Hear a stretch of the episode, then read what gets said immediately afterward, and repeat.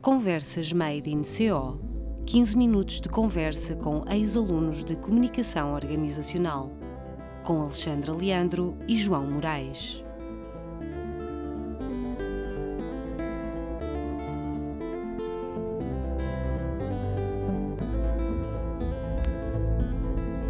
Olá, comunidade CO. Quem hoje temos o prazer de receber aqui na nossa sala de aulas virtual é uma Made in CO de 2007, a quem hoje podemos chamar colega. A Sara tem um currículo académico impressionante que nos orgulha muito. Depois da licenciatura, já vamos saber melhor todos os detalhes, foi sempre crescendo ao nível académico, mantendo sempre um pé nas empresas e hoje é doutorada em gestão pela Universidade do Porto. Já deu aulas na ESEC, não sei se algum dos nossos ouvintes teve o prazer de ter aulas com ela. Agora é o Politécnico de Viseu e a Universidade de Aveiro que a tem como professora. É tão simpática quanto trabalhadora, discreta e competente, e vamos então saber como se faz tanto em tão poucos anos. Bem-vinda, professora doutora Sara Santos, ao nosso podcast. obrigada, obrigada. É, é, um gosto regressar a casa, mesmo que, que virtualmente, e, e, estar com, com professores e colegas que eu tanto admiro. Obrigada, Sara. Que é verdade, e são para mim uma referência. Olha, e onde é que tu estagiaste? Eu tenho ideia de ter sido tua orientadora de estágio. Ou... Exatamente, exatamente. Pronto. Foste minha orientadora de estágio uh, na, na CACIA, que é o Grupo Renault, em, em Aveiro, em, em 2007. Portanto, eu fiz Exatamente. estágio em comunicação interna. E, e, a seguir ao estágio, o que é que fizeste? Portanto, que, qual foi o teu percurso depois da licenciatura? Conta-nos um pouco essa tua, esse teu caminho. Depois da licenciatura não parei, fiz muita coisa até ao mesmo tempo. Portanto, eu, eu acabei a licenciatura em 2007, passados uns meses consegui uh, arranjar um estágio profissional um, ehm, numa empresa em Aveiro, que se chama Bresimar, é uma empresa na área da automação industrial, portanto muito específica e trabalha essencialmente o, o B2B. Portanto, aprendi imenso e pude pôr em prática muitas coisas que, que demos em, em CEO. E depois acabei por um, ter que sair de lá por questão da crise e outras questões que aconteceram entretanto, e consegui estar alguns meses a fazer uma licença de maternidade, uma substituição de licença de maternidade no Instituto de eh, Biologia Molecular e Celular da Universidade do Porto. Também uma área completamente diferente, a comunicação científica, um, um, grande, um grande desafio. Entretanto, a licença acabou, portanto, eu tive que voltar uh, a procurar uh, trabalho e uh, em 2009 uh, consegui entrar numa empresa multinacional uh, aqui na zona dos Moris, portanto eu moro na zona de Aveiro. Um, estive lá quase um ano a trabalhar como gestora de, de marketing e merchandising. Portanto, a empresa é uma filial de, da marca espanhola e nós trabalhávamos com imensos produtos de, mercearia, colas, etc., que vendíamos nas, nos supermercados e supermercados portugueses. Portanto, foi também um, um desafio. Depois, em 2010, 2011, entro para a Produtec, que é um cluster de, na área das tecnologias de produção, que ainda hoje existe. Portanto, foi um programa lançado pelo governo à época de criar clusters de empresas em várias áreas em, em Portugal. Eh, eu entrei como responsável de comunicação para esse cluster no, no Porto e fiquei lá seis anos a trabalhar. Entretanto, surge ao mesmo tempo o desafio para dar aulas na ESEC. Portanto, eu comecei a dar aulas na ESEC em 2011, uh, ainda com muito pouca experiência de, de trabalho e, e, sem nenhuma de ensino, praticamente, a, além de algumas formações que, que fui dando. E, e, gostei tanto de dar aulas que me despedi seis anos depois e, e me dediquei ao ensino. Portanto, foi, foi um desafio conciliar. Eu, dava, eu trabalhava no Porto durante o dia todo e à noite, uh, duas vezes por semana, ia dar aulas à, à ESEC, uh, a Coimbra.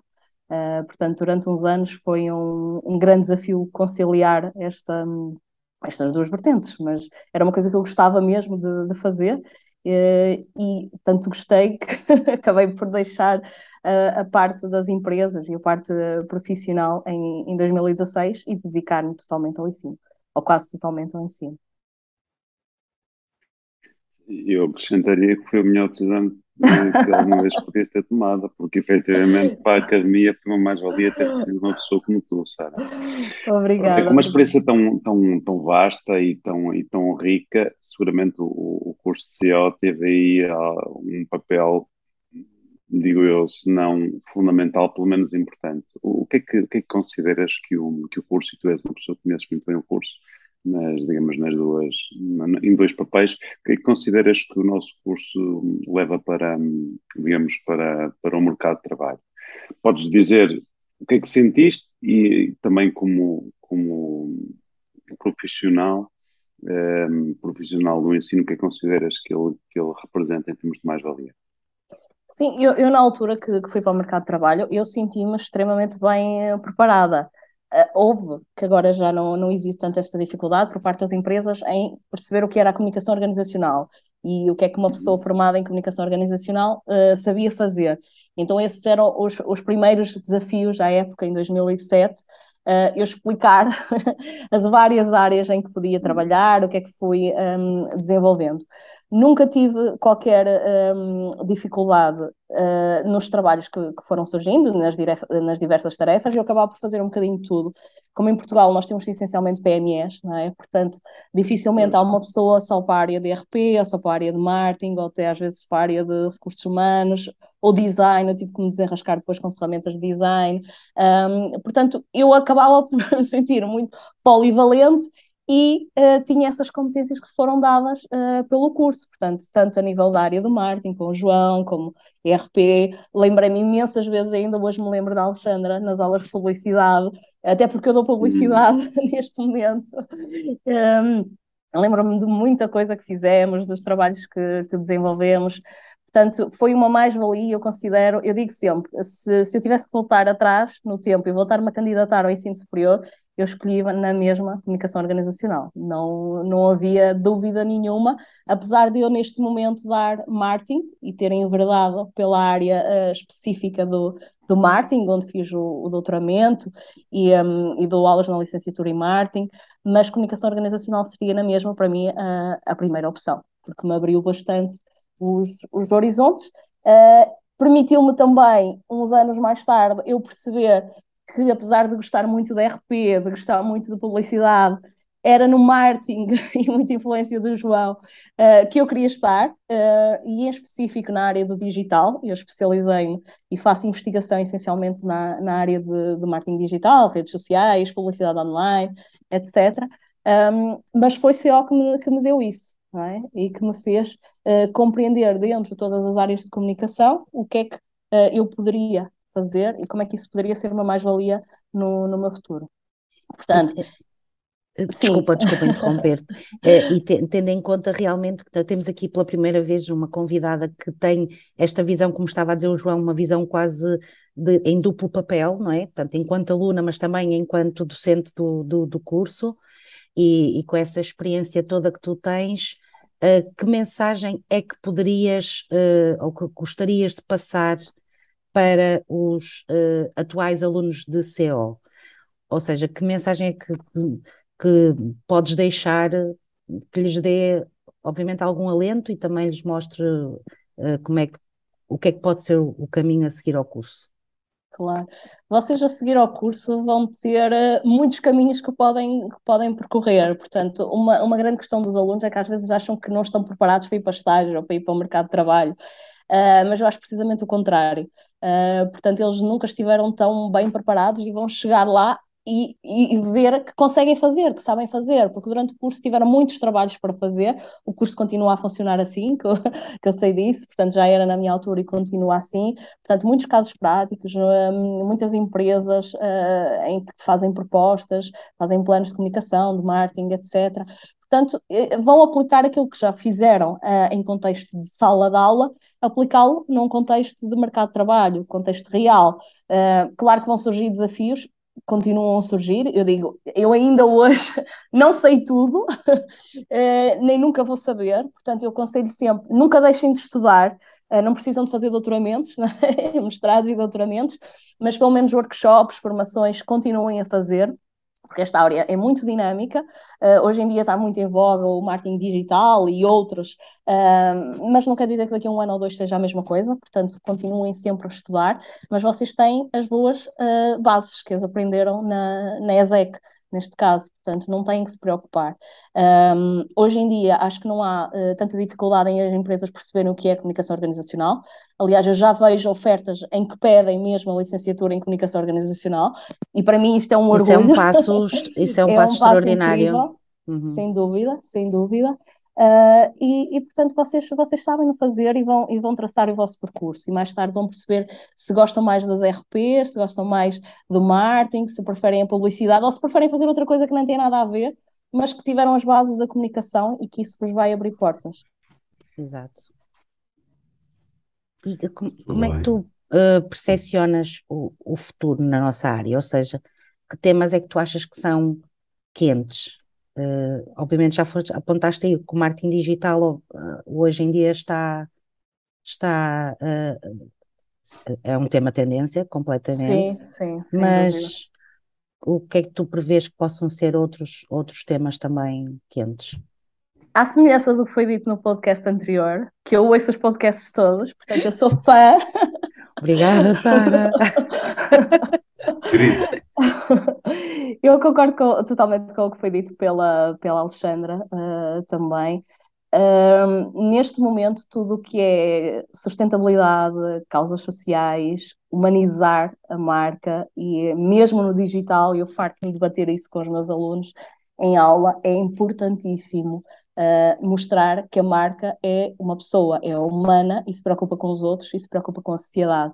Uh, e devemos fazer isso também nos posts que fazemos nas redes sociais, nos vídeos que criamos, e há imensos exemplos de marcas que o fazem e que têm sucesso com isso. Portanto, não é só o, o digital, hoje em dia, uh, é tornar cada vez mais a marca humana, que é isso que as pessoas valorizam, não é? Um, portanto, vai um bocadinho ao encontro também do que disse a, a Alexandra, e muito bem, um, na semana passada no, no podcast. Eu acho que, é por aí. Depois podem surgir outras coisas mais avançadas. Uh, depois temos o neuromarketing, temos a questão da inteligência artificial, a realidade aumentada, etc. Uma série de tendências que vêm mudar o, um bocadinho também o, o marketing e aquilo que nós temos que, que fazer.